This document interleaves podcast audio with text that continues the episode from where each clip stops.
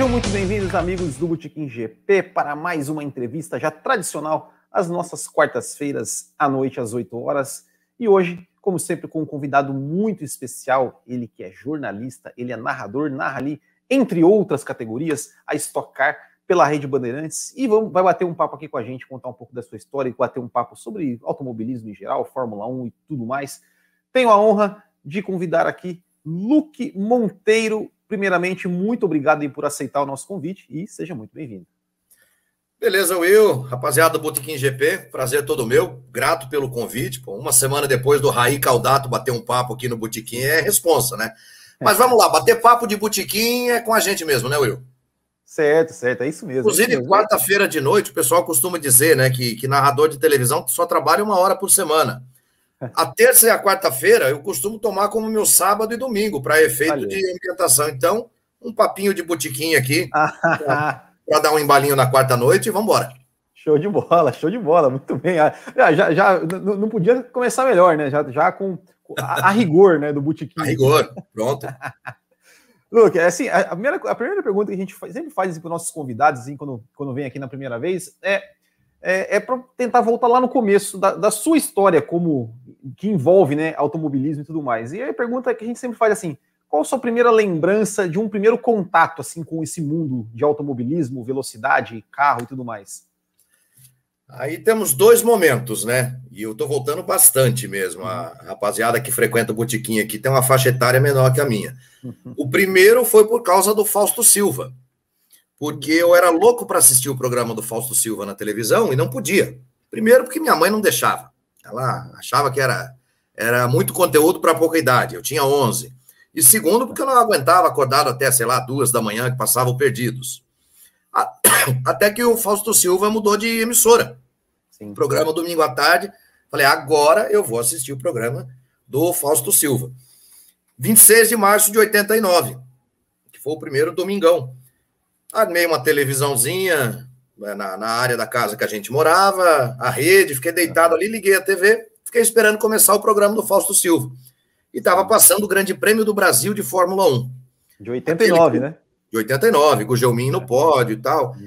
Eu achava a corrida de carro uma grande bobagem. Até então sempre tinha já, pô, ficar andando ali para. Pra... Acho que o Nick Lauda falou isso uma vez até, né? Depois você vai lendo as coisas. E o meu tinha uma pessoa muito próxima da família que gostava muito de corrida, e a nossa família tinha um pequeno comércio, mercearia, botiquim também. Sim. Dá para ver que eu estou à vontade e já é sim, de tempo, né? Ah, e sempre era o papo do, da pinguinha das seis da tarde ali entre os fregueses, eram as corridas de Fórmula 1 e eu achava aquilo uma perda de tempo sem tamanho. Enquanto eu esperava o programa do Fausto Silva, faltavam ali, sei lá, 10, 15 voltas para acabar o Grande Prêmio do Brasil, eu comecei a prestar atenção e comecei a achar legal. Até que terminou a corrida, pô, que bacana, ainda tem um rapaz do Brasil, que lá, tempo de cena, de Piquet, eu encantado Sim. com o Gelmin, né? Tem um rapaz do Brasil que, que anda bem nisso aí, tá? Deixa eu fechar meu WhatsApp aqui, senão ele fica apitando. Uh, aí o, o Galvão Bueno anunciou no final, dia tal, o Grande Prêmio de San Marino, tive a ideia mirabolante de tomar decisão na. Eu vou assistir uma corrida inteira, só para saber como é. Deu no que deu, né, cara? Mas isso era um contato de um um menino de 11 anos, perdido aqui no interior do Paraná, longe de todo esse mundo. E um segundo contato aconteceu, uh, os dois momentos que eu te falei que, que marcaram, quase quatro anos depois, 19 de dezembro de 92, o Nelson Piquet veio a Cascavel para receber a réplica do troféu Cascavel de Ouro. Ele tinha ganhado a prova Cascavel de Ouro em 76 e não levou o troféu embora. Ficou com a equipe dele, enfim. E o prefeito da época é, decidiu, já que ia ter a Cascavel de Ouro, pô, vamos fazer uma homenagem para o Nelson Piquet, vamos chamar o cara aqui, entregar o troféu para ele. E o Nelson Piquet chegou no sábado à tarde, a Cascavel de Ouro seria no domingo, é, seria, não foi, era uma prova da Fórmula 3 Sul-Americana naquele ano. Inclusive o Piquet andou no carro, ele tinha acabado de arrebentar os pés lá em Indianápolis, né? Então, a primeira vez que ele foi para uma pista e tal, e eu já trabalhava em redação de jornal, fui para o aeroporto esperar a chegada do Nelson Piquet, junto ali com, com alguns colegas da, da imprensa. Então foi a primeira vez que eu vi um piloto de Fórmula 1 de perto. Nelson foi a primeira entrevista que eu fiz na vida. Eu tinha acabado de sair do arquivo de fotos do, do jornal, que eu trabalhava aqui em Cascavel, para a editoria de esportes. Eu tinha. Aí eu já estava velho, já tinha 15 anos. Então, a primeira entrevista que eu fiz não foi com um dirigente aqui do futebol amador, do, do, do ping-pong, do futsal, foi com o Nelson Piquet no aeroporto Caramba. de Cascavel. Duas coisas que estavam dando a dica. Falou, ah, cara, o caminho é esse mesmo, você não tem escapatória. Sensacional. Sensacional. E você falou, você falou do Faustão aí, é, eu, eu até me lembro. Era aí. Porque, porque esse, esse programa do Faustão, ele, ele foi, foi, o primeiro programa, foi a estreia do Faustão na Globo. Estreia do Faustão. E, e, a primeira coisa que ele falou, ele falou, ele falou alguma coisa tipo assim: depois do não sei o que do, do, do Gugelmin, agora tem o não sei o que do Plim Plim. Ele fez uma piadinha assim. depois do pódio do Gugelmin, os reclames do Plim Plim. É, acho que, é a cara dele. Faustão agora de volta ao lar, né? É, eu acho que foi algo assim, foi algo assim. É, mas aí você falou, você falou que, que você a, primeira corrida que você assistiu, em, você falou disse que ia assistir, de San Marino 89. É, você se lembra dessa corrida? Foi uma corrida, inclusive, que teve um acidente do Berger na Tamburello. Você se lembra de ter, de ter assistido essa corrida? E, Lembro. E... Lembro. Uh, foi onde começou a treta do, do Ayrton Sim. com o Alan, né? Uh, mas lembro, assim, eu, eu não lembro de guardar daquele dia tudo o que aconteceu na corrida, uhum. mas isso passou a fazer parte da vida de quem lida de algum modo com, com automobilismo, né? Uh, o acidente do Berger, a ultrapassagem do Senna sobre o Prost, não, não sabia combinado também, né? E deu é. tudo que deu depois. É. Foram anos ali de, de treta mesmo, da violenta. E, mas o que, o que eu lembro, assim, que, que é muito claro para mim, é que, de novo, aquela, aquela coisa, né? Pô, um brasileiro ganhando, um negócio tão bacana do mundo inteiro, tem um brasileiro ganhando, vou assistir mais uma. Aí veio o Mônaco, de novo, cravou. Ah, vou assistir mais uma. Já estava começando a pegar gosto pelo negócio. Veio o México, ganhou. Aí veio os Estados Unidos, estava lá uma reta na frente, arrebentou o motor. Arrebentou. Canadá, três voltas para o final, arrebenta o motor de novo. Falei, pô, esse cara é o cara. Aí, aí a, a, o estrago já estava feito. Eu só falava sobre Fórmula 1, meus colegas de, de colégio, tal, todo mundo começando a olhar para as menininhas, tal, e eu preocupado com carro de corrida. É, e, e, bom, e, e aí, e, e, onde é que o, o, que o jornalismo entrou nessa história? Você falou que você já trabalhava lá em 92, você já trabalhava, né? Como é que, como é que foi? Eu já trabalhava em redação de jornal. Eu entrei na redação de jornal como aspirante a chargista. Eu tinha, tinha muito, muito jeito para desenho. E era o que eu queria fazer da vida, era o que eu sabia fazer. Pô, vou ganhar a vida como desenhista. E nada melhor que isso que uma redação de jornal, onde tinha um espaço para isso e, e, enfim, Uh, fiz amizade com, com, com o chargista do, do jornal, que depois veio a ser meu professor na faculdade, mas. E disso veio, naturalmente, uma vaga, uh, vai, na escala de hierarquia, a vaga menor da redação do jornal, que era cuidar do arquivo de foto. A gente fala em arquivo de foto hoje em dia, o cara pensa, mas é. como é que era? Um HD, um celular, era um pendrive? Não, era pasta suspensa mesmo. Aquilo era um mobiliário enorme, é, tinha, tinha sujeira lá dentro. Um dia eu tirei tudo aquilo, joguei no chão, Joguei no chão, assim, modo de dizer, né? empilhei no chão para varrer, pra passar pano mesmo, no, no rodo e tal, balde d'água. Só que eu, eu saía da redação do jornal e ia para o colégio, então eu já ia para o jornal com o uniforme do colégio, que era, era bem perto, perto de onde eu moro hoje aqui até. E eu tirei o uniforme do colégio para não sujar, que ia sujar. E o dono do jornal chegou na redação bem, bem na hora, espumando, né? Falou, mas você pensa que você está na sua casa? Eu falei, não, eu estou na sua. O que, que, que, é isso? Que folga é essa? Onde, onde você já viu isso aqui dentro? Eu falei, vem cá. Aí mostrei para ele aquele balcão, já tinha tirado todas as partes. Falou, olha o que tem dentro do seu arquivo. Você não me chamou aqui para cuidar? Estou cuidando, só que eu não posso sujar o uniforme do colégio, é branco, pô. Vou chegar sujo para aula.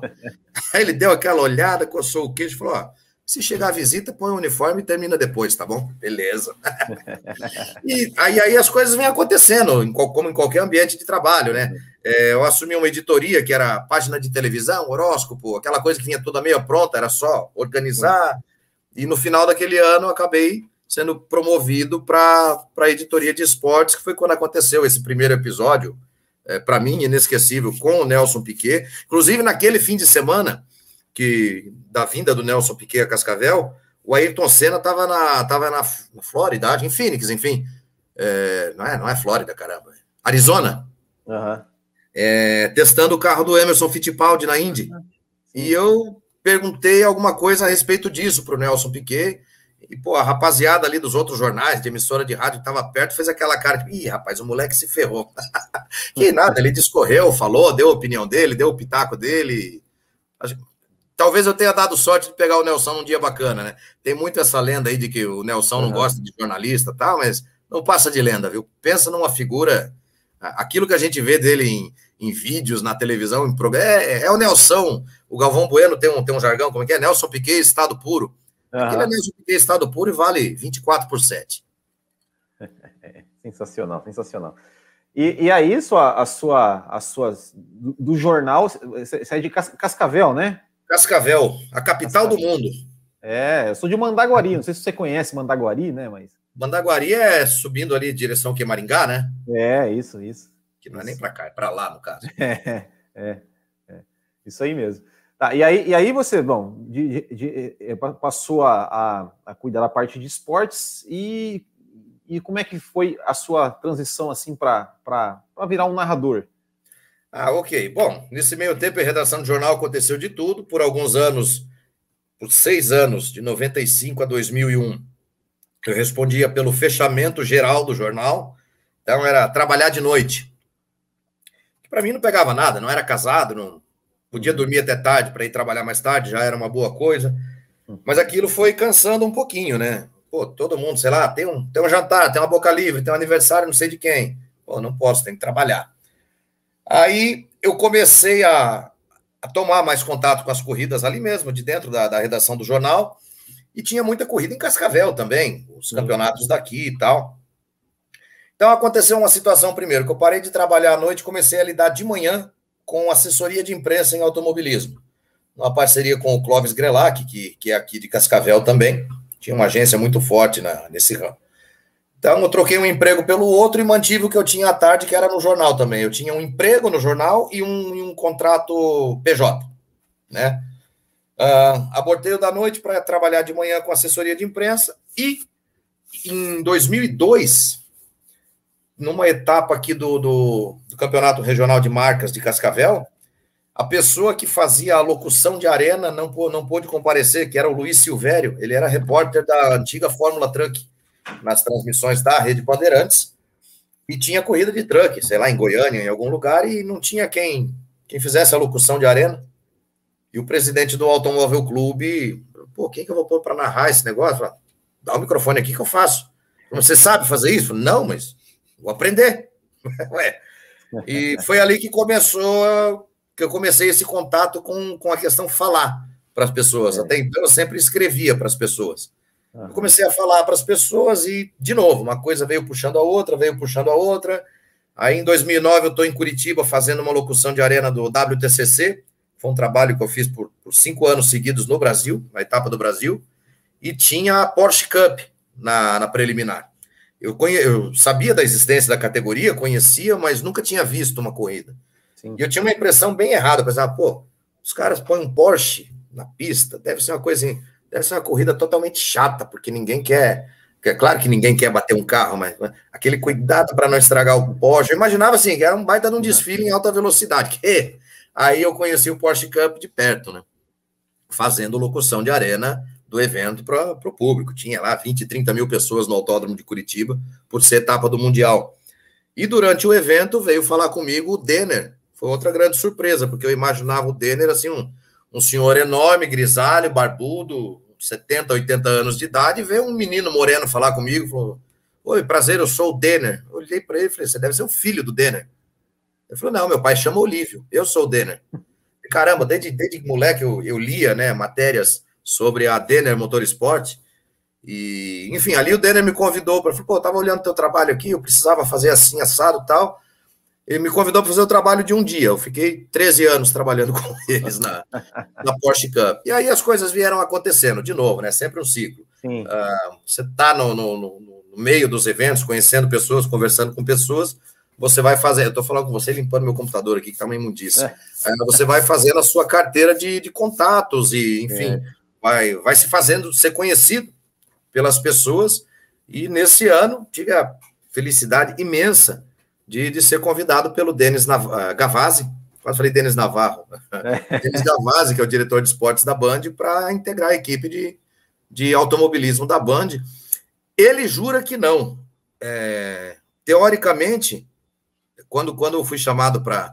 Um primeiro contato com a Band foi ainda em dezembro, para a gente fazer a etapa final da Stock Car na Band. Sim. Eles haviam fechado um contrato com a, com a Stock Car para cinco temporadas, de 21 a 25, e ali, coisa de uma semana, dez dias antes da etapa final, convencionaram que já iam mostrar aquela corrida na Band. Ah, legal, quem vai narrar? O Denis me ligou. Eu nunca havia falado com o Denis. Por algum motivo eu tinha o contato dele no celular. Então, quando ele ligou, eu olhei, Denis Gavazzi. Falei, ô, louco. Atendi o telefone assim, fala, Denizão, como se fosse meu brother, né? Eu nunca. Tomara que ele não esteja assistindo, porque é meu chefe, né, cara? Aí, enfim, ele me fez um convite para participar daquela transmissão. É, disse que estava tava considerando o meu nome para essa temporada de 2021 na, na Stock Car, mas que ali, se a gente fizesse um primeiro trabalho junto, poderia abreviar bastante o caminho para todo mundo. Falei, cara, eu vou estar no evento, inclusive, vamos embora, vamos fazer. E outra outra satisfação, assim, mais na base da coincidência, né, que eu tive na, transmitindo essa corrida pela Band, que eu chamei pela primeira vez o Reginaldo Leme a participar do show do esporte, ao vivo. O Reginaldo tinha acabado de ser de, de ir para a Band também, e era o que eu estava falando. Você vai perceber e pode me, me interromper, Will. Eu começo um assunto e pulo para outro. Vai, pode, o, pode falar. Eles chamaram o Reginaldo para o time da. Pô, qual emissora que não quer ter alguém do, do calibre Sim. do Reginaldo Leme, né? Mas não existia a conversa Fórmula 1 ainda. Estou falando no mês de dezembro. Essa Sim. corrida foi Luke narrando, o Reginaldo comentando. E o Thiago Fagnani na, na reportagem. Uh, depois que tudo aconteceu, a Fórmula 1 foi para a Band e tal, eu falei, Denis, fala, fala real aí, cara. Quando você me chamou, quando o Reginaldo veio, isso aí já estava tudo cozido, né? Falou, cara, eu não fazia a menor ideia. Ele falou para mim, né? Que isso pudesse acontecer. Falei, ah, para. Então, ele jura de pés juntos, como a gente diz aqui, que não existia o assunto Fórmula 1 ainda. Eu sou inclinado a concordar que, que existia, mas você não pode duvidar do chefe, né? Até porque também não tem a menor relevância. O que importa é o excelente. E aí não é passar pano para a empresa, não. O que a Band está fazendo com automobilismo. É, bom, o, o teu eleitorado aí fala, não preciso, não preciso eu falar, eu sou suspeito, né? Exato, exato. Não, mas e, e, e, você, e você, você, você já estava na casa, né, quando essa essa, essa tudo aconteceu com relação à Fórmula 1, né? Ou seja, é, a Globo falou que não queria mais, daqui a pouco passou uns, alguns dias, a Band fechou, daí veio, né, já, já o Reginaldo, né, que, que a, a, parece, parece que a Fórmula 1 foi até ele, né? Ele saiu da a, Fórmula 1, ficou usando sem é essa. A Fórmula 1 foi, a, é. por, por, obra do destino, a Fórmula 1 foi atrás do Reginaldo. É. E, é. Mas não sei, é, é que nem eu te disse, é, é tudo uma coincidência tão grande que algumas coisas podem até não ter sido coincidência. Mas eu senti muita franqueza do Denis quando ele falou: não. Quando, quando a gente falou com o Reginaldo e depois com você, quando eu fui para lá, o Reginaldo já estava, né? É, falou: a gente não fazia a menor ideia que pudesse acontecer tudo isso com Fórmula 1 e tal. Já se sabia da Stock Car e da Copa Truck. Sim. E as duas estavam indo para a Rede Bandeirantes. Sensacional para o automobilismo.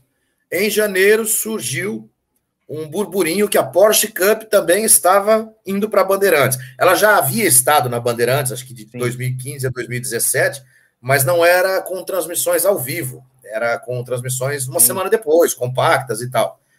Mas que a Porsche Cup também estaria indo para a Band. Aí isso nem o Denis me confirmou na época e nem o Denner Pires da, da Porsche Cup, mas eles já, já estavam conversando, já estavam bem adiantados na conversa, e de repente, bum, um dia eu dormindo, eu tenho o costume de acordar cedo, não que eu queira, eu simplesmente acordo, seis e meia, sete da manhã. Dificilmente eu vou, por exemplo, até às oito da manhã dormindo. E teve um dia que eu dormi, pô, até quase nove.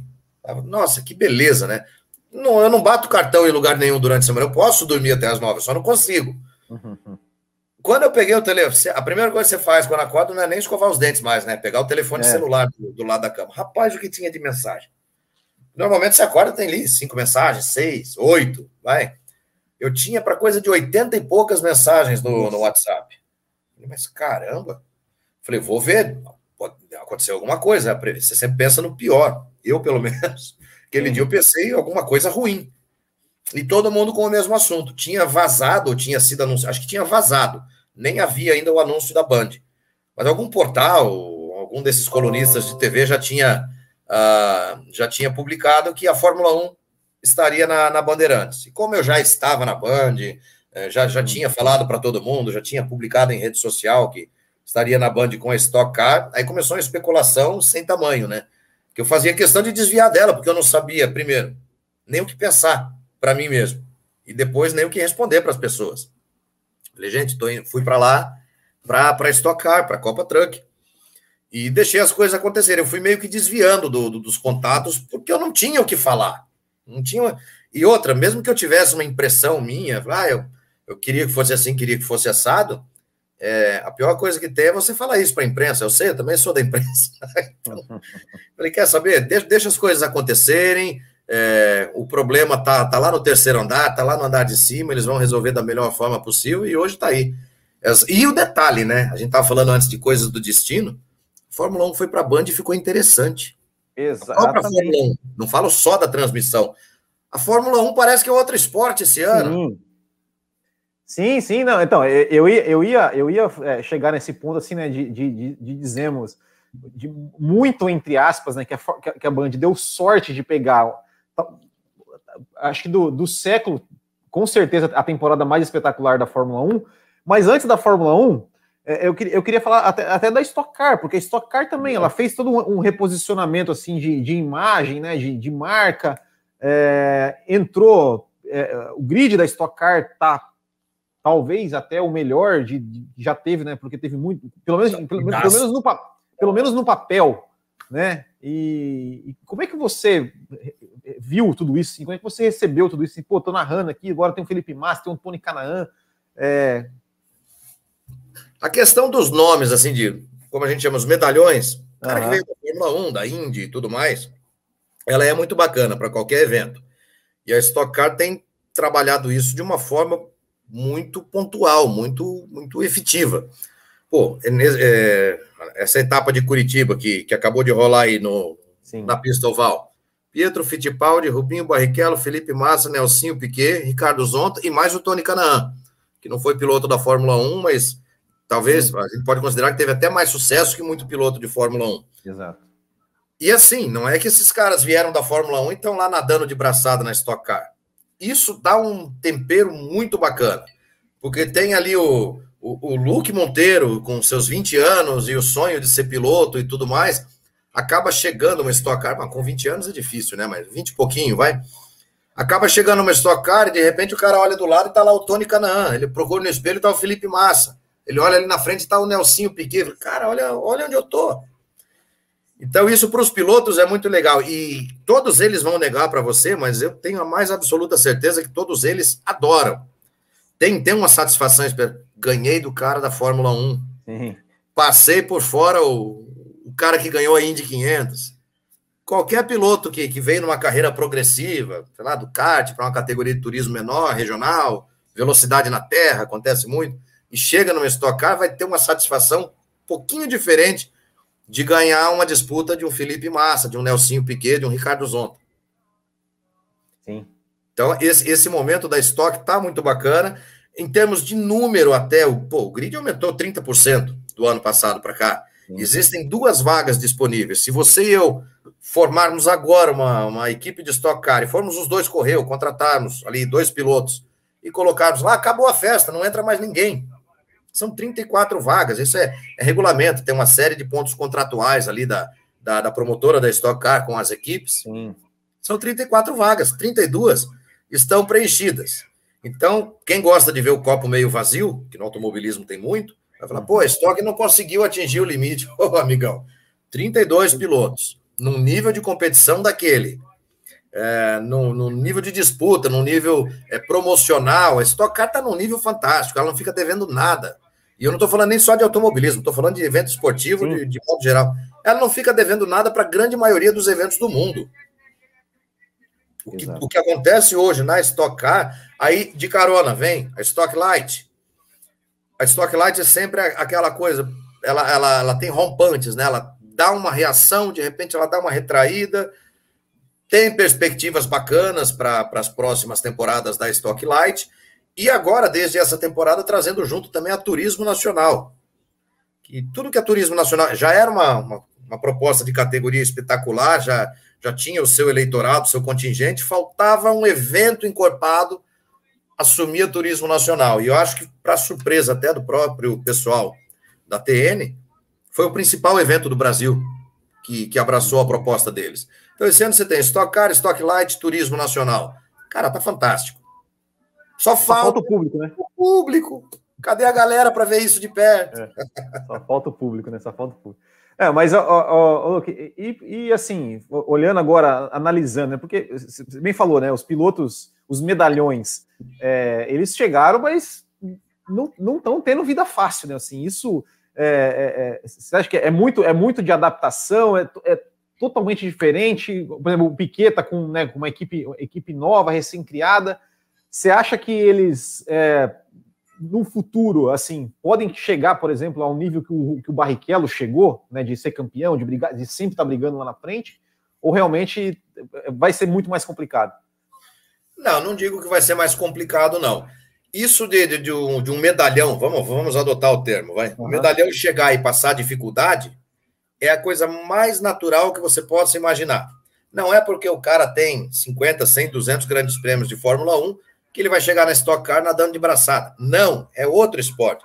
Um comparativo muito fiel dessa situação que você propôs, a gente experimenta aqui em Cascavel todo ano na Cascavel de Ouro. Sim. A Cascavel de Ouro, eu, eu falo da Cascavel de Ouro com um pouco de propriedade, porque eu, eu, eu participo da organização da prova também, tá? Ah, ah, desde 2014, o regulamento da Cascavel de Ouro, em termos de carros, são os carros da categoria Marcas 1.6, que hoje é a Turismo Nacional. Aí, em alguns anos, a gente teve participação de muitos pilotos da Stock Car. Eu vou, eu vou acabar esquecendo, gente, mas veio o Galide Osman, veio o Guilherme Salas, veio o Thiago Camilo, ah, ah, tem, tem, tem mais. É, eu não estava. Senão eu tinha anotado isso aqui. Não estava não tava pronto para entrar nesse assunto. E assim, pô, tá vindo aí o Thiago Camilo. Tá vindo aí fulano de tal, ou o cara que é o cara da Teve um ano que a Cascavel de Ouro trouxe pilotos de todas as categorias nacionais. Isso foi muito bacana.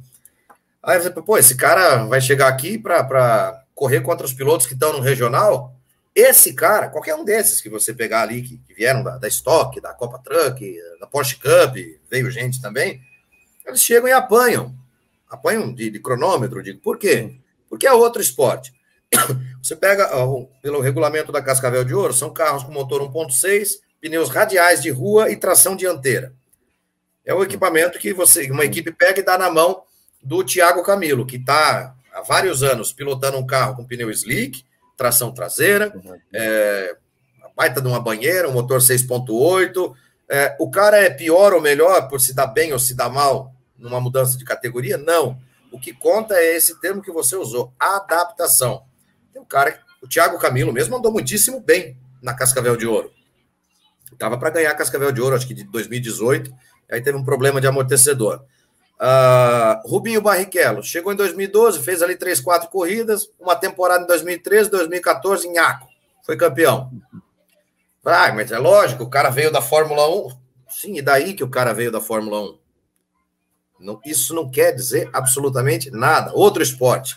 A experiência vale, a leitura de, de, de corrida, a, a, sabedoria que o cara adquire em tantos anos de pista. Pra, o Rubinho é um cinquentão, pô. Ainda não é, mas ano que vem vai ser. É um tiozinho de 50 anos que, que cuida do preparo físico e que sabe tudo e mais um pouco de pista. E apanha da molecada na pista. Vai apanhar. Por quê? Porque se fosse uma categoria para ele contra o resto, não precisava ter campeonato. É. Você abre, vira o ano, faz a festa de ano novo, estoura o champanhe, dá o troféu de campeão para o Rubinho e acabou o ano, dia 2 de janeiro. Não, é. isso não vai acontecer com ninguém. Uh, eu esperava uma adaptação um pouco mais é, menos difícil do Tony Canaan, até pelo extremo talento que ele tem. Sim. O Tony está apanhando um pouquinho para se entender com o carro. O Felipe Massa já está entrando um pouquinho mais na conversa. Né? Ricardo Zonta dispensa comentários, até pelo tempo de Stock Car que ele sim, já tem. É, brigou pelo título ano passado, foi a primeira vez que, que ele chegou numa final de campeonato brigando pelo título É, Nelsinho Piquet já mostrou, já, bom, já tem vitória na Stock Car, já mostrou ritmo é, na Stock Car. Esse ano ele se lançou um, um projeto novo, um desafio. E Legal, que né? desafio, né? né? Pôr uma equipe do zero para funcionar. Sim. O pessoal fala, pô, mas o Nelsinho, e dois baita pilotos, né? A equipe tem. Nelsinho Piquet e o Sérgio Jimenez. Pô, mas Piquet e Jimenez estão. Eu falei, sim, amigo. Faz uma equipe de Stock Car e põe para andar na frente logo de cara. Aí escutei, dia desses, numa etapa em Curitiba, ah, mas o Polenta ganhou corrida no primeiro ano, que é a Pole Motor Sport, né? Equipe do, do, do. Atila e do, do Galite. O Atila ganhou a corrida aqui em Cascavel. Ganhou, e ninguém falou que não vai ganhar, mas é muito mais difícil a equipe do Polenta ganhar uma corrida esse ano, que é o primeiro deles, do que uma full time, do que uma RCM, do que uma RC, do que uhum. várias tantas outras equipes de ponta, que a gente tem a Crown, que é a, a Crown é uma equipe de ponta. Ah, não, não tá vindo. E, e falta piloto para Crown? Não, não falta, pô. Eles têm um Cacabueno lá dentro. Exato. Dia desses ganhou uma corrida no Endurance Brasil na, na geral, com o carro da GT3, inclusive. Uhum. Então, pentacampeão e tudo mais. Então, assim, se você vai, ah, mas a, a tal equipe tem piloto bom. Chefe, toda equipe da Stock Car tem piloto bom. Não tem nenhum trouxa correndo ali. Vai ter o dia que eu for correr de Stock Car. Enquanto isso, só tem piloto bom correndo ali. Hum, esse, a coisa é muito milimétrica. É, o pessoal da, da imprensa gosta de trabalhar aquela questão. Sei lá, 28 pilotos dentro do mesmo segundo na tomada de tempo. Sim, cara, tem que ser assim. Tem que ser isso assim, né? É isso que a gente quer ver. A notícia é se for diferente disso. É. Pô, o Will Bueno colocou lá oito décimos do segundo colocado. Isso é notícia, porque não vai acontecer. Não vai. É. E, e, não, e, e, você falou do, do, dessa questão de, de, adaptabilidade aí. Como explicar, por exemplo, o Antônio Félix da Costa e o Lucas de Graça, que quando chegam na Stock Car, eles, eles, né, eles, eles vão, vão assim, né? O, o, o da Costa vão. venceu, né? O de Graça não venceu, não venceu porque né, teve uma, uma, uma, uma, que eu me lembro ali em Interlagos, aquela ultrapassagem ali por, por dentro da linha do ali, mas... da faixa, né? É. É, cara, são... não, não, tem muito o que explicar. É você é. reconhecer que o cara fez o trabalho dele bem feito. Uhum. É, o Félix da Costa, quando ganhou em Interlagos, ele jamais havia pilotado em Interlagos. Sim. Ele teve o primeiro contato. Ele entrou na pista pela primeira vez na vida no treino de sexta-feira. E domingo ganhou corrida. Sensacional. O cara pega toda a experiência que ele tem, todas as categorias por onde passou. Cada piloto lida com isso de um jeito diferente, ok? Os dois que você citou, o Félix da Costa e o, e o de Graça, foram muito competentes. Quando o piloto traz uma bagagem internacional, é, se um piloto que faz carreira no Brasil come o pão que o diabo amassou, esses caras comeram o pão que muitos diabos amassaram. Sim. Aprenderam na, na dor e no amor, de, de modos diferentes, mas a bagagem deles também é muito diferente. Se ela souber ser lapidada por eles próprios, no primeiro momento, o resultado é esse que você mencionou de graça andando na frente, Félix da Costa ganhando corrida. Pode acontecer. Por isso que eu te disse, eu imaginava, isso não é demérito nenhum para ele, tá? Eu imaginava que o Tony Canaan teria uma pegada dessa, pela habilidade, pela extrema competência dele como piloto, como acertador de carro, pela leitura de, de todas as situações de pista que ele tem. A coisa está demorando um pouquinho mais para acontecer para o Tony. Eu não tenho dúvida nenhuma que o Tony vai aparecer no pódio da Stock Car ainda nesse ano. Olha. Era uma aposta que eu já fazia no começo do ano e que valia assim para a primeira metade do campeonato. A primeira metade já foi. Não apareceu o primeiro pódio do Tony. Eu não tenho a menor sombra de dúvida que aparece ainda nesse ano. Legal. E, e, e, assim, olhando agora, a gente sabe, né, que esse, essa questão da, da Stock Car de fazer duas corridas no final de semana, corrida 1, corrida 2, é muito por causa de, de exposição, né, de ter mais, mais pilotos é, ganhando exposição e tudo mais. Mas assim, como fã, assim, te, te, te agrada é, ter essa coisa de ah, ter duas corridas, um piloto meio que abandona a corrida 1 um para focar na 2. É, não, não, seria melhor se fosse uma corrida só mais longa e. e não. Enfim. Não? Por quê? Estou falando como quem assiste corrida na televisão. É. Ao mesmo tempo que, que você pode ter uma situação mais. Vai, o pessoal costuma fazer assim, né? Mais justa para quem está na pista, liderando uma corrida, você pode ter uma corrida extremamente chata. Vamos imaginar que você faça uma, uma cada etapa da Stock Car fosse uma corrida de uma hora. Certo. Não vai comprometer transmissão de TV, porque aquela janela de televisão está uhum. aberta, está tá, tá garantida. É, mas de repente, pô, o Luke tá liderando e vai sumir na frente. E vai embora, e vai embora, vai embora. Com 20 minutos de corrida, você não tem mais nem assunto. O segundo colocado também foi embora. O terceiro tá olhando no espelho ali, o quarto colocado tá cinco segundos atrás dele, os dois virando ao mesmo tempo. Não vai acontecer mais nada naquela corrida. Então, assim, como espetáculo de automobilismo, é, a, a, chance de ficar uma coisa chata é muito grande. É necessário entender que hoje em dia o automobilismo não é feito só de corrida de carro. Sim. As corridas de carro acabam sendo um complemento de um grande evento, de, de, de uma grande ação de um modo geral, que isso teve um grande baque com a pandemia por conta de não haver o público. Mas você lembra, corrida de Stock Car, transmissão ao vivo na, na televisão, no domingo de manhã, aquela arquibancada, tá lá, 3 mil pessoas com camiseta amarela, outras 3 mil com camiseta azul da outra equipe e tudo mais. Então, quer dizer, a corrida acaba sendo uma cereja naquele bolo, e aquele bolo já está bem feito. Sim. A receita dele já é, já é campeã. Agora, o formato de duas corridas de meia hora, ou de 20 minutos, ou de 40 minutos, o que seja, me agrada mais. Porque você vê mais largada, uma coisa bacana da, do automobilismo é a largada. Tanto que a Turismo Nacional Sim. aumentou a etapa de duas para quatro corridas, corridas menores, para ter mais largada. Cada piloto larga quatro vezes numa etapa. É, eu achei bem sacado isso da parte deles até. Você tem mais largada, mais disputa, mais estratégia. A estratégia não deixa o automobilismo chato, bem pelo contrário, deixa muito interessante para acompanhar. Para quem está vendo uma corrida de carro pela primeira vez, pode ser um troço meio desagradável, porque vai ficar meio vendido na conversa. Para quem já assistiu uma temporada de qualquer campeonato de, de automobilismo, a estratégia eu acho um, um, lance muito bacana. O lance do pulo do gato. Quando o cara ganha, o Thiago Camilo, dia desses em Curitiba, ganhou uma corrida no pulo do gato. A segunda, a primeira vitória tinha sido o Ricardinho, essa eu estava narrando, inclusive. É, a gente tava ali, pô, quem vai ganhar é o Gaetano, é esse aqui. De repente veio o Thiago Camilo, ó, voando abaixo do radar, tchau para todo mundo. É dele. Uhum. Eu acho muito bacana isso. O formato das duas corridas me agrada bastante. Legal. E, e uma coisa que tem. É, é meio chata na Stock Car que, que aconteceu, né? Pelo menos agora, agora parece que deram uma, uma corrigida nisso, mas no, no, nas primeiras etapas, né, principalmente, assim, é, essa questão das punições, né? Muita punição pós-corrida, ou seja, e punições que, que eram na primeira corrida que influencia, influenciavam, né? Porque como a, a, o grid da segunda influencia na primeira, na, o grid da o grid da segunda é feito com base na, no resultado da primeira e muita, muita. Tá falando da vitória do Ricardinho em Goiânia. Se, é. ele, se, a punição dele na primeira corrida saísse na hora, ele não ia largar em segundo, não ia ganhar, e, né? Não, não, não precisamos fazer uh, eufemismo. Eu vou cometer uma inconfidência aqui, Will. Uh, antes do campeonato começar, desculpa, Max, mas a gente que é do mesmo tamanho se entende. O Max Wilson, um dia a gente falando por telefone, falou: Cara, esse regulamento novo da estoque, eu estou um pouco temeroso com ele. Por quê? Aí ele, ele propôs, cabeça de piloto é outra coisa, né? ele propôs exatamente uma hipótese que se confirmou na primeira corrida. Falou: imagina que o cara é punido na primeira, mas como não vai, não, não existe como, às vezes não existe como avaliar isso na hora, o resultado da punição só vai sair depois da segunda.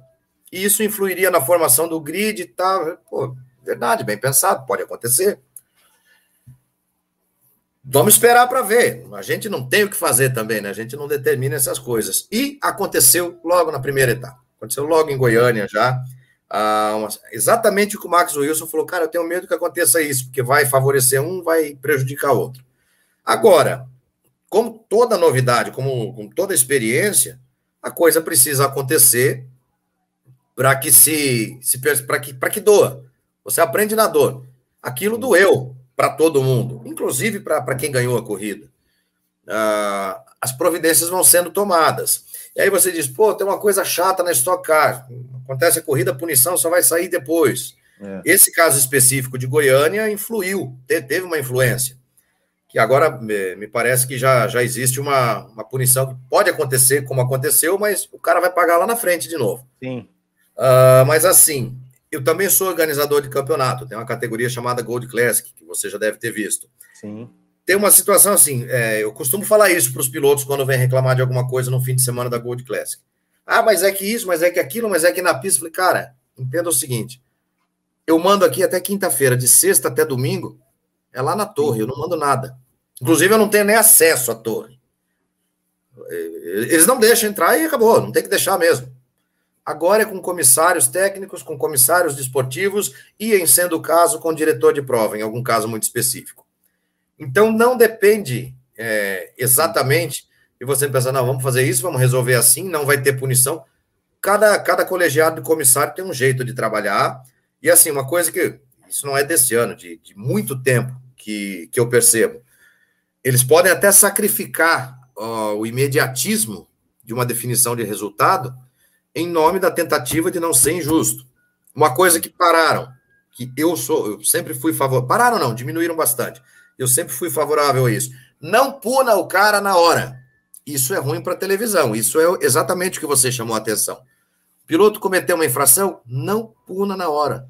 Puna depois da corrida. Coloque acréscimo de tempo. Por quê? Porque a imagem que você viu pode não ser real, ela pode ser ilusória. Ela, inclusive, tem um caso que eu menciono sempre. Na antiga GT Brasil, você lembra? Era uma etapa em Campo Grande. O que, que a televisão mostrou? Você imagina que a câmera está aqui, os pilotos estão vindo de lá para cá. Está vindo o Daniel Serra com uma Ferrari e atrás o Cláudio Risse com outra Ferrari. Eles eram de equipes concorrentes. A televisão mostrou o quê? O Cláudio Risse chegou, acertou a traseira do Daniel Serra, o Daniel saiu da pista, não, o contrário. O Daniel Serra chegou, acertou a traseira do Cláudio Risse, que saiu da pista e abandonou. E o Daniel Serra continuou na corrida. O Daniel levou bandeira preta, que o CDA, Código Desportivo do Automobilismo, reza lei de talião, olho por olho, dente por dente. Eu tirei você da corrida, eu saio também. Eu fiz você perder tempo na corrida, eu perco tempo também. Ou drive-thru, ou acréscimo de 20 segundos, algo assim. Uhum. A televisão mostrou, o Daniel tirou o Cláudio da corrida. Bandeira preta para o Daniel Serra. Aí você não tem como saber o que a equipe e o piloto estão conversando durante a corrida. Ele ficou na pista. Ele se manteve na pista, terminou a corrida em terceiro lugar, mas estava desclassificado. Ok? Não foi chamado para o pódio, ele corria com o Chico Longo de dupla. Foi outra outra dupla para o pódio em terceiro lugar. O Daniel Serra desceu do carro, pegou o cartucho da, da, da câmera on-board dele e foi à direção de prova. Eu, eu, eu, testemunhei isso. Eu lembro dessa cena. Foi no terceiro andar da pista de Campo Grande, lá da, da torre. Por que, que eu fui? Por que, que eu levei bandeira preta? Ah, pelo toque no carro 3. Ele falou: Eu tenho aqui a câmera, a imagem da minha câmera, eu gostaria que os senhores analisassem. Tá bom, vamos analisar. O cara pegou, foi colocar num, num saquinho plástico, falou: Não tem corrida agora. Vocês não podem analisar agora? Um olhou para o outro. É, podemos. Você espera lá fora? O Daniel saiu, ficou lá fora esperando ser chamado. Colocaram a, o cartucho no laptop. Vamos assistir a um board do cara. Aí vão procurando, procurando, acharam. O Daniel não estava nem perto do, do carro do Cláudio Risse. Mas nem perto, era coisa assim de 30 metros de distância. Caramba. A imagem da televisão mostrou, e eu devo ter falado isso na narração, era pela uhum. Bandeirantes, inclusive que o Daniel bateu no Risse, ou que o Daniel acertou o carro do Risse. Eu devo ter falado isso, porque a impressão que deu foi essa. Enquanto os comissários estavam avaliando a imagem dessa câmera on-board, quem chega à torre? Cláudio Risse. Boa tarde, boa tarde. Desculpa a intromissão. Vocês estão avaliando o toque do Daniel Serra no meu carro? Aí ficaram naquela, tipo, o diretor de prova não tem que prestar conta para piloto, o diretor de prova não, o comissário. Não tem que prestar conta para piloto do que ele está fazendo. Mas como todo mundo travou, o risco percebeu, não, percebi que os senhores estão fazendo isso. Eu quero dizer o seguinte: eu saí da pista porque o meu carro quebrou, sei lá o quê, falou o nome da peça lá. O Daniel não estava nem perto do meu carro. E eles tinham acabado de ver isso na imagem. Chamaram o Daniel Serra de volta para a sala, pediram desculpas a ele, e coisa que eu nunca tinha visto e não lembro de ter visto de novo. Voltaram atrás na bandeira preta, anularam a bandeira preta, restituíram o resultado dele. Está resolvido? Não, não está resolvido. Ele falou: Eu agradeço os senhores pela, né, pela, pela atenção dada ao caso, só que e o meu prejuízo de imagem? E o meu patrocinador que não apareceu no pódio? E pá, sabe? Então, sim, sim. esse caso eu tenho como muito emblemático. Ah, o piloto erra mais que o comissário? Normalmente sim. O comissário pode errar? Pode. Nos últimos anos, sobretudo, tem havido um trabalho muito forte da Confederação Brasileira de Automobilismo, com seminário, simpósio, palestra, curso, preparação, o que você imaginar para capacitar ainda mais tanto o comissário técnico quanto o comissário desportivo. Mas uma hora ou outra vai acabar acontecendo alguma falha. Sim. Acontece, cara. Só erra quem faz. Então, assim, eu, por essência, eu sou a favor de, apesar disso comprometer o resultado de uma transmissão de TV, por exemplo, eu sou a favor de punir o cara depois, que de repente ele não merece ser punido. E se ele pagar a punição durante a corrida e essa punição for injusta, não tem como ser revista. Sim. Mas por outro lado também é muito ruim, né? O cara receber a bandeirada na TV e depois saber que aquele é cara que você viu, né? É ruim, não tem a dúvida. E para mim é ruim duas vezes, né? Como fã é. da coisa e como alguém que tá lá na. Pô, mas é. peraí, você falou que o Não, eu não falei, cara. Ele ganhou. Fulano ganhou a corrida, mas depois teve uma punição, é. teve uma revisão e quem ganhou foi o outro. É, é complicado isso. Agora, Lucas, assim, a, o nosso canal aqui, ele, é, ele é, surgiu muito por causa de Fórmula 1, né? Ele é, ele é mais voltado para a Fórmula 1. É, mas você falou agora há pouco, né, da, da Stock Car, que claro, é, isso, isso é notório, né, do sucesso que é, que é a categoria. A gente tem outras categorias de carros de turismo aqui, né? A, a Porsche e, e, tantas outras. Né, o, a, o Ninguém viu meu menino passando a baixada aqui atrás para não. não vi, não, não, não, vi, não tem problema. É, e só, só que as, a, as categorias nacionais assim de turismo, elas sempre vão bem, eu sei, na maioria das vezes vão bem, tem a Stock Car que já está mais do que consolidado. Mas as categorias de Fórmula aqui no Brasil, né, que já, já, tem, já teve Fórmula 3 Brasil tal, é, nunca vingaram, né, vamos dizer assim, pelo menos não nos últimos anos. Tanto é que a gente não. É, é, o piloto né, brasileiro que quer ter uma chance de uma carreira internacional, é, ele, ele precisa sair do Brasil. Por exemplo, o, o piloto de turismo, o piloto que sai da Stock Car e vai correr Le Mans, vai correr qualquer outra categoria lá, ele, ele chega lá e ele está pronto e ele tá, tá de igual para igual com qualquer um. O piloto de Fórmula, aqui no brasileiro, aqui no não, não tem isso. É, na, na, sua opinião, assim, por quê? É, é, é, porque é muito mais caro, é burocracias, enfim, você, você consegue imaginar o, o, porquê isso, isso acontece aqui no Brasil? Cara, já que a gente está falando no Botequim GP, vamos pegar o teorema do, do boteco. O que, que acontece com o boteco? Tem um cara que constrói um boteco, coisa mais melhor mármore, melhor arquitetura, melhor tudo, um visual, um letreiro neon. Inaugura o boteco dele. Balada, boteco, restaurante, o que seja. Não pega. Meia quadra para baixo daquele baita boteco, tem um barzinho bem simples lá. Hum.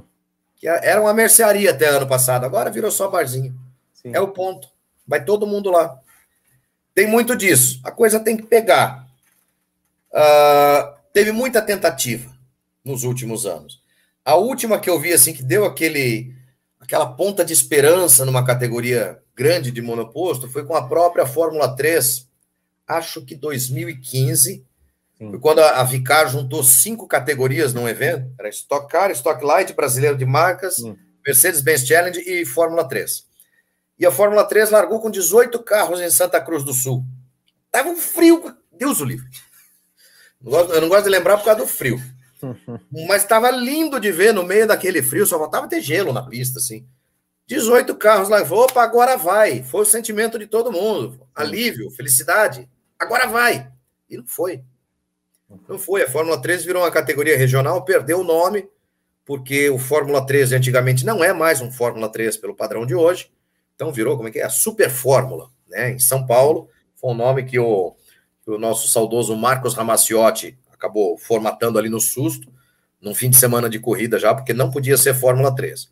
E aí você tem vertentes regionais. O Rio Grande do Sul tinha a Fórmula RS, no Paraná, em Curitiba, um tempo atrás, mais tempo atrás, tinha a Fórmula Pinhais, que eram carros da antiga Fórmula não sei o quê, uma fórmula que a CBA lançou lá na gestão do Scaglione ainda. Uh, em São Paulo você encontra a Fórmula 1600, a Fórmula V, que são praticamente iguais. Tinha a Fórmula Delta, que deu uma, uma segurada agora de um ano, dois para cá. A Fórmula, minto, a Fórmula Inter. Fórmula né, Inter, isso. E a Fórmula Delta, que nasceu dois anos, já está na terceira temporada, que tem uma proposta bacana. Essas categorias são o cara para mandar um brasileiro para a Fórmula 1? Podem ser. Pode, os Fittipaldi começaram correndo de, de, de Fórmula 1600, de Fórmula V, mas a, a questão da cultura do, do automobilismo de monoposto ela ficou muito mais restrita. Hoje em dia, o menino sai do kart, e não que esteja errado, né? É, imagine se você, sendo um piloto de 10, 12 anos no kart, seu pai, sua família, enfim, querendo alavancar a sua carreira e olhando as possibilidades. Então você faz mais um ano de kart, mais dois, mais três, e agora vou para onde? Ah, vou para a Copa Shell HB20. Pô, tem 40 carros largando, lá tá um espetáculo, já largaram 42 até numa etapa esse ano. E, pô, vou aprender, vou me acostumar com a dimensão do carro. No outro ano eu vou para a GT Sprint Race. Ah, de repente faço um ano, dois na GT Sprint Race. Vou tentar, sei lá, TCR Sudan. Ah, tração dianteira, mas não tem problema, já corri de dianteira lá na HB20 também, então tá tudo certo. O cara pensa na Stock Car. Talvez até é, querendo chegar a Stock Car e querendo fazer algumas coisas como Endurance, como provas longas, é, Le Mans, Daytona. A cabeça do cartista hoje ela já está mais ou menos nessa, nessa pegada. E isso, né, nesse ponto, parece papagaiada, né? Papo de viúva, mas conta muito o fato de a gente não ter hoje um Piquet, um Senna, um Barrichello, um Massa servindo de exemplo lá em cima. Que o cara que está batendo lata com Massa hoje na estoque era um pivete de 8, 10 anos, enquanto o Massa estava ganhando corrida na Fórmula 1. Sim. Ele assistia aquilo vidrado e falou, pô, um dia eu quero estar tá lá. Um dia eu quero estar tá no lugar desse cara. E hoje ele está, só que na Stock Car, não na Fórmula 1. O Massa é quem saiu da Fórmula 1 e deu um upgrade e foi para Stock Car. Essa brincadeira eu faço com, com o Barrichello, sempre ele dá risada. Uh, mas assim, né, a gente não tem aquela referência que o cara. Eu, quando eu tinha 11 anos, que eu falei para você 50 minutos atrás, pô, assim, eu não tinha sonho de ser piloto, nada. Eu comecei a gostar do negócio. Se eu fosse um cartista de 11 anos, eu ia querer estar no lugar do Ayrton Senna, lá em San Marino, em Mônaco, no México e tudo mais. Hoje a gente não tem esse cara. Ah, não tem esse cara brasileiro. Sim. Fórmula 1 tá espetacular. Tem um menino que pode se espelhar no, no Lewis Hamilton, no Max Verstappen, no. Esse menino ganhou a corrida agora esses dias, como que é? Esteban Ocon. É, cara, tem um monte de piloto bacana ali. Alonso, tiozão, tá, tá é. quase com a minha idade pô, andando forte ali na frente do Hamilton. Então, Leclerc, pô, Sainz, tá, tá numa crescente também. Você é, vai passar o grid inteiro. O próprio Stroll aprendeu a pilotar, pô. É. Apesar que na última, né? No... é, numa das últimas, acho que aquela da Hungria, né? Ele né, desaprendeu é. um pouquinho, mas foi um xiste, né? Foi, foi um, um, lapso. Mas assim, a molecada não, não, não tem tanto aquela, aquele, aquele link com o ídolo da Fórmula 1 pelo fato do cara não ser um brasileiro. É injusto isso? É errado? Eu acho injusto e errado. Mas vai contar isso para uma criança de 8 anos que é errado. Né? Ela não vai ver o Lewis Hamilton no, no, sei lá, no shopping center ou na, ou na agência do banco da cidade dela semana que vem.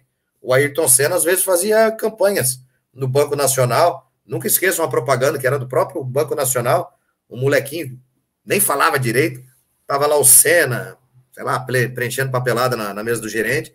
Aí o molequinho olha para ele assim, de mão dada com a mãe, mãe, olha lá o Ayrton. Não sei se você lembra dessa propaganda. Era um comercial não, não. do Banco Nacional. Ele falava tudo erradinho. Mãe, olha lá o Ayrton. Hoje não tem o Ayrton, não tem ninguém. Uhum. Quem tinha, voltou. Sim. Então, é, isso complica um pouco. É, não anima muito a gente. Tô falando, aí estou falando mais como, como botiquim mesmo, tá? Como torcedor. Uhum. Não anima muita gente que gosta de corrida com relação a termos alguém do Brasil correndo na Fórmula 1 tão cedo. Aí você fala, pô, Petekoff tomou um baita de um revés esse ano. Drogovic pode ser o cara? Pode. Tem mais gente lá brilhando também? Tem. Mas o salto é muito grande, o clube é muito fechado. Aí eu falo, pô, mas tem gente que está correndo lá só porque paga. Falo, Amigão, a vida inteira existiu o piloto é. pagante. Não, não, não é coisa do terceiro milênio. A Fórmula 1 começou com pilotos pagantes. Então, se, se o teu ídolo não está lá porque alguém comprou a vaga, sinto muito, mas faz 70 anos que é assim. Uhum. Exatamente. Bom, e, fal e falando de, de Fórmula 1, né? É, o que, que, você que, que você está achando dessa temporada? Você acha como é que como é que você vê essa briga Hamilton e Verstappen? É, o acidente deles na, na, na Grã-Bretanha, você enxergou algum culpado? Como é que como é que você está vendo esse? O que você espera daqui para frente, né? Eu tô é com a bunda na parede com essas conversas aí, tá? assim, todo mundo é uma coisa legal mas ela é legal até a página 3, porque depois vira babaquice. Sim. É que isso virou briga hoje, porque você tem uma opinião e eu tenho outra diferente. Sim. E a gente senta no Botequim GP para. Entre aspas, discutir isso. Adoro sim, isso. Para discutir, não, a culpa foi desse, a culpa foi do outro. Uh, só que está virando um fla-flu insuportável. É. As pessoas têm se mostrado babacas quanto a isso, e não precisa. Muito. Você pode torcer, sei lá, pelo Palmeiras e eu pelo Corinthians, e a gente tomar uma cervejinha junto no domingo. Sim. E parece que as pessoas desaprenderam a, a, a, ter opiniões diferentes. Você só é meu amigo se você achar que a culpa é do mesmo piloto que eu acho que teve a culpa. É. Senão, não quero mais papo com você. Ó, vamos, como é que é que chama hoje? É cancelar. Vamos cancelar o Will. Ele não é. pensa do mesmo jeito que eu penso. Ah, meu, pô, depois dos 40, a paciência para isso diminui muito, sabe? Sim. Mas assim. Antes é... também. Antes também, né? Eu não tem muito tempo já.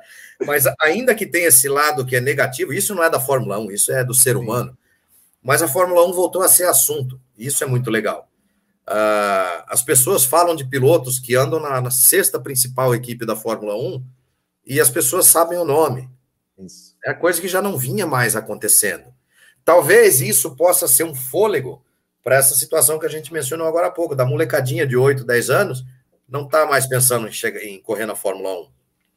Porque houve o pai, o tio, o padrinho, o avô comentando corrida. As pessoas voltaram a comentar as corridas depois que elas acontecem. E hoje durante também, né? Quando eu assistia a Fórmula 1, não tinha WhatsApp, não tinha é. Twitter, não tinha nada, Facebook. Hoje você come, todo mundo é comentarista, todo mundo é narrador também. Além do bate-papo que, que acontece depois das corridas. Essa é a parte legal. A parte ruim é como as pessoas têm levado esse bate-papo. Mas o fato de ter surgido esse bate-papo é muito legal. Pode ser uma pontinha de esperança, quem sabe um pirralhinho desses de 10 anos que está aí na Granja Viana hoje, São Paulo, Beto Carreiro, sei lá onde, correndo de kart. Daqui 10 anos a gente está aplaudindo o cara lá. Talvez eu vou falar, é mais uma dele no Mundial de Fórmula 1. Sim, sim. Legal, legal. E, e, e agora, né, assim, é, você, a gente comentou agora há pouco, né, que, assim, a Band está fazendo essa, essa, esse investimento, esse, esse, tratamento, esse tratamento que ele está dando pro, não só para a Fórmula 1, mas, claro, a Fórmula 1 é, é o principal, mas para o automobilismo em geral e tal, é, a gente vê, é, a gente né, acompanha muito é, o Thiago Mendonça, ele sempre coloca os números, os resultados ali, né, da, da, da, em termos de audiência, tá? Tanto da Fórmula 1, é, da Stock Car, e a gente falou assim, pô, falta o público.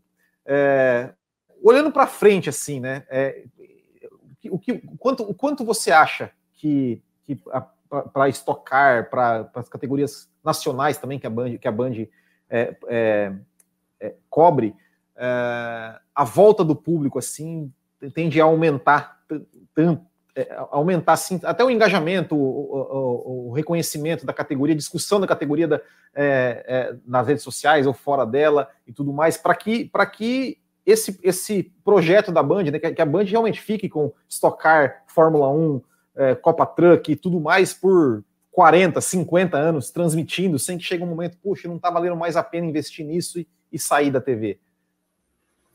Olha, tem muitas maneiras de, de ver uma questão como essa. É, uma maneira simplista, egoísta e errada, mas que, que se sustentaria é o seguinte: a partir do momento que você puder ir para o autódromo ver uma corrida, você não vai ligar a televisão na Band para assistir a corrida, você vai no autódromo. Claro. Então a liberação do público me tiraria você como telespectador, ah, não me é. daria mais um. Tem isso, né? É. Ah, outro jeito de ver, o fato de, infelizmente, a gente ainda não ter o público nas corridas, é, seria, por essência, assim, meu modo de ver, seria um motivo a mais para trazer gente para assistir corrida. Porque as pessoas não estão lá perto, mas estão perto pela tela da televisão. Uh, não, eu não diria assim que existe uma relação exata entre uma coisa e outra. Uh, uma categoria nacional, seja ela a Stock Car, a Copa Truck, a Porsche Cup, qualquer outra que você enumerar, nunca vai ter o nível de audiência, o índice de audiência de um grande prêmio de Fórmula 1. Vamos pegar. Eu, eu, não que eu domine esse assunto, tá? Mas eu estou tomando um pouquinho mais de contato com ele nos últimos meses, lógico. Mas vamos pegar a, a melhor corrida do ano da Stock Car. Estou falando da corrida, não de uhum. transmissão. Sim. E a pior corrida do ano da Fórmula 1. Pesquisa a audiência das duas e compara. São, são dois idiomas diferentes.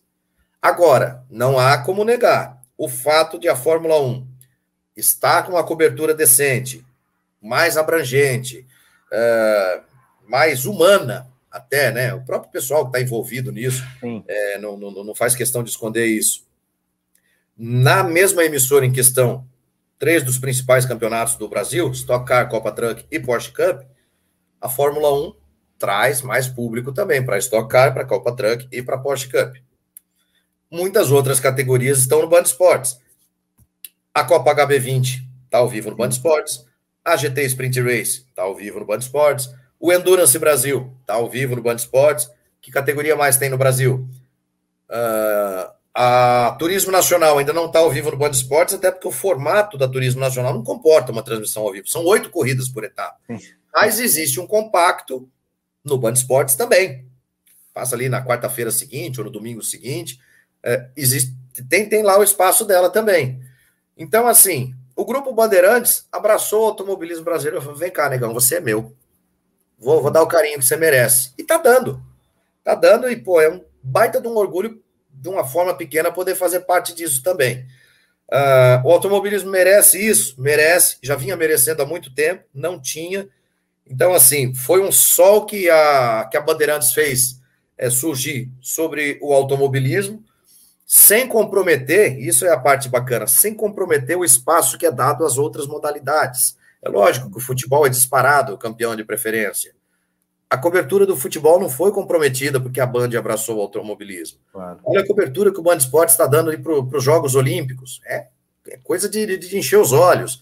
Então, assim, tem espaço para todo mundo o automobilismo também fez por merecer e trabalhou para que isso acontecesse. É, não sejamos hipócritas. Não foi que o Grupo Bandeirantes falou: ah, o troço não funciona, vamos resolver. Não.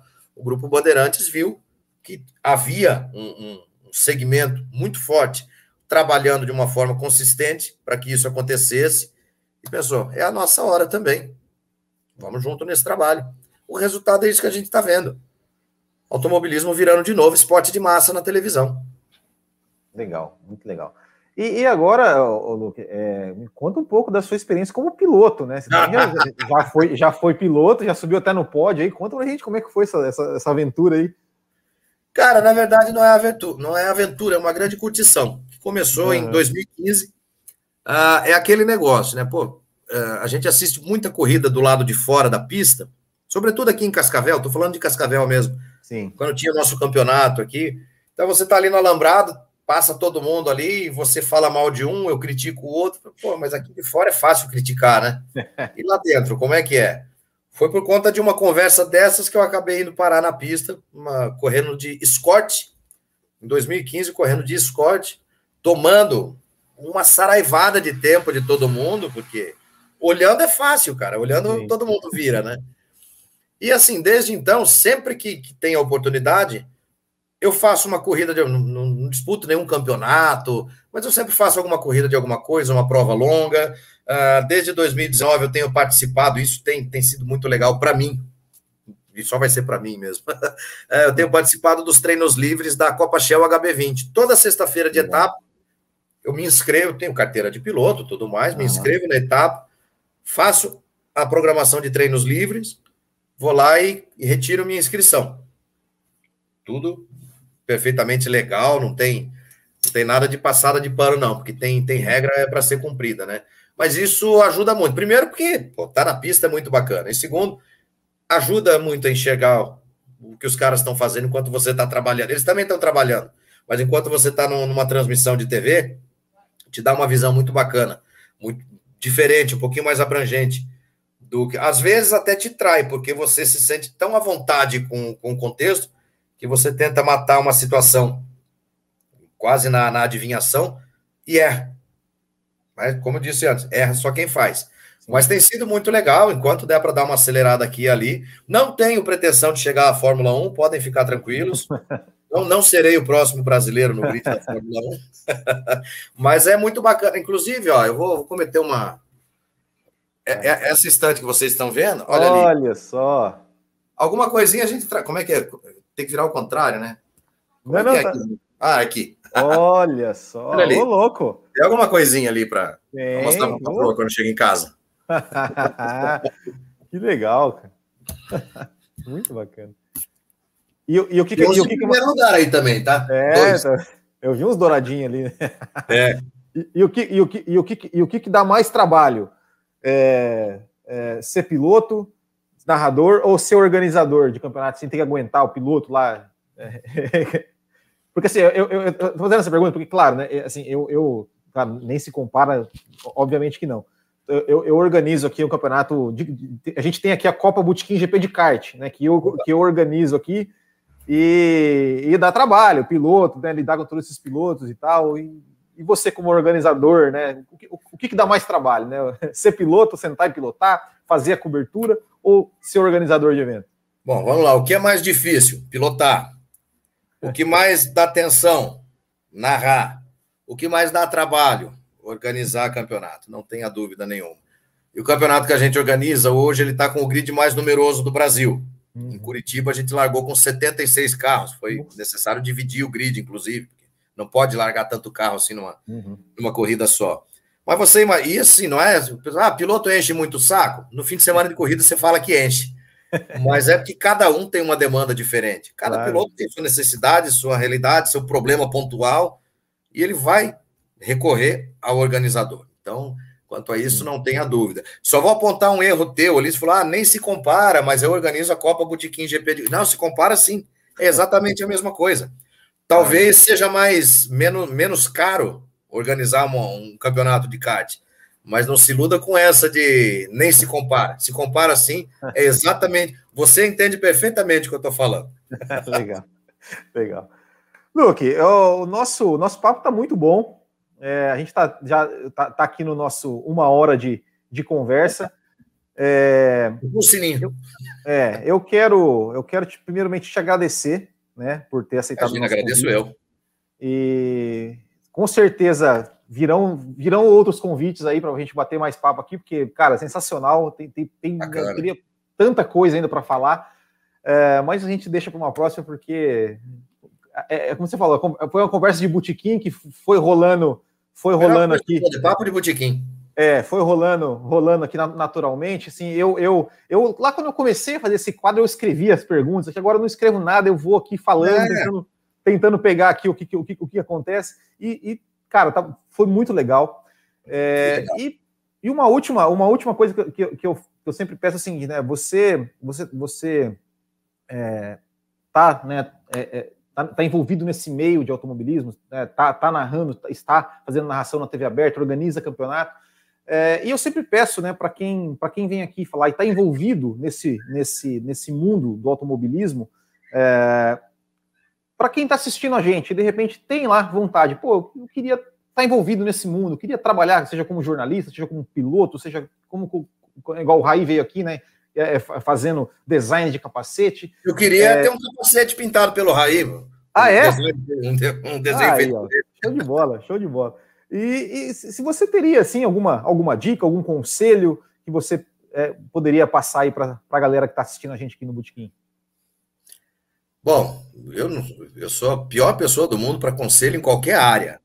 Mas uma dica que, que eu dou para esse grupo que você mencionou, entra com vontade. Hoje em dia é bem menos difícil, porque a rede social aproxima todo mundo de todo mundo.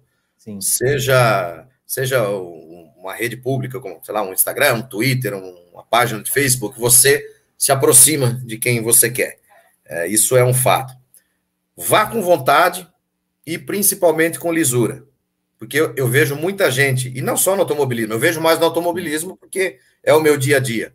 Claro. Chegar puxando o tapete, e até chega.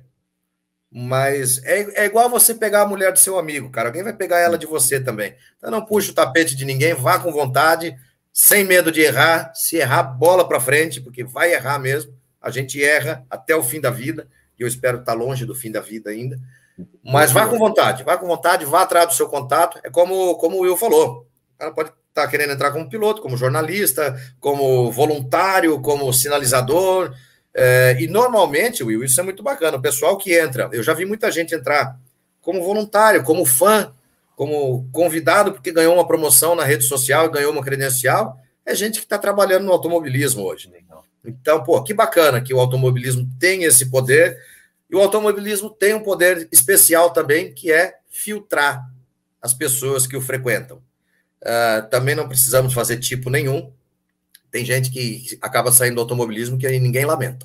Então, se, chegue ao automobilismo, vá ou venha para o automobilismo como alguém que, quando sair, as pessoas vão lamentar, não que as pessoas vão respirar aliviadas. Vergonha na cara sempre. Legal, legal. Luke, mais uma vez, muito obrigado aí pela sua, pela sua, pela sua presença.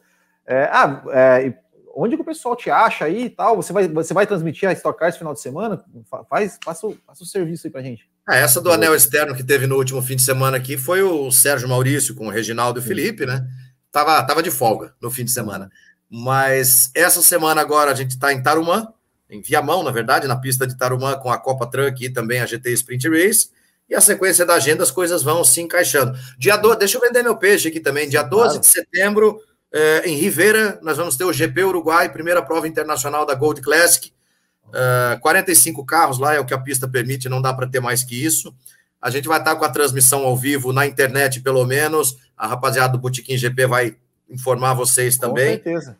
E, bom, quem quer me encontrar, eu tô aqui em casa sempre, mas no, no Instagram, lukemonteiro.band, a página de Facebook, Luke Monteiro, tem o canal do YouTube também, nem se inscreva, porque eu nunca posto nada lá, só para gastar uma, uma clicada. Tem, tem o canal de YouTube, Luke Monteiro 66, acho que é, mas nem eu sei a senha para entrar mais.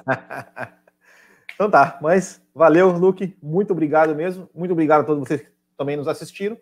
Quarta-feira que vem nós voltamos aí com mais uma entrevista. Valeu, obrigado. Valeu! Até o próximo e tchau.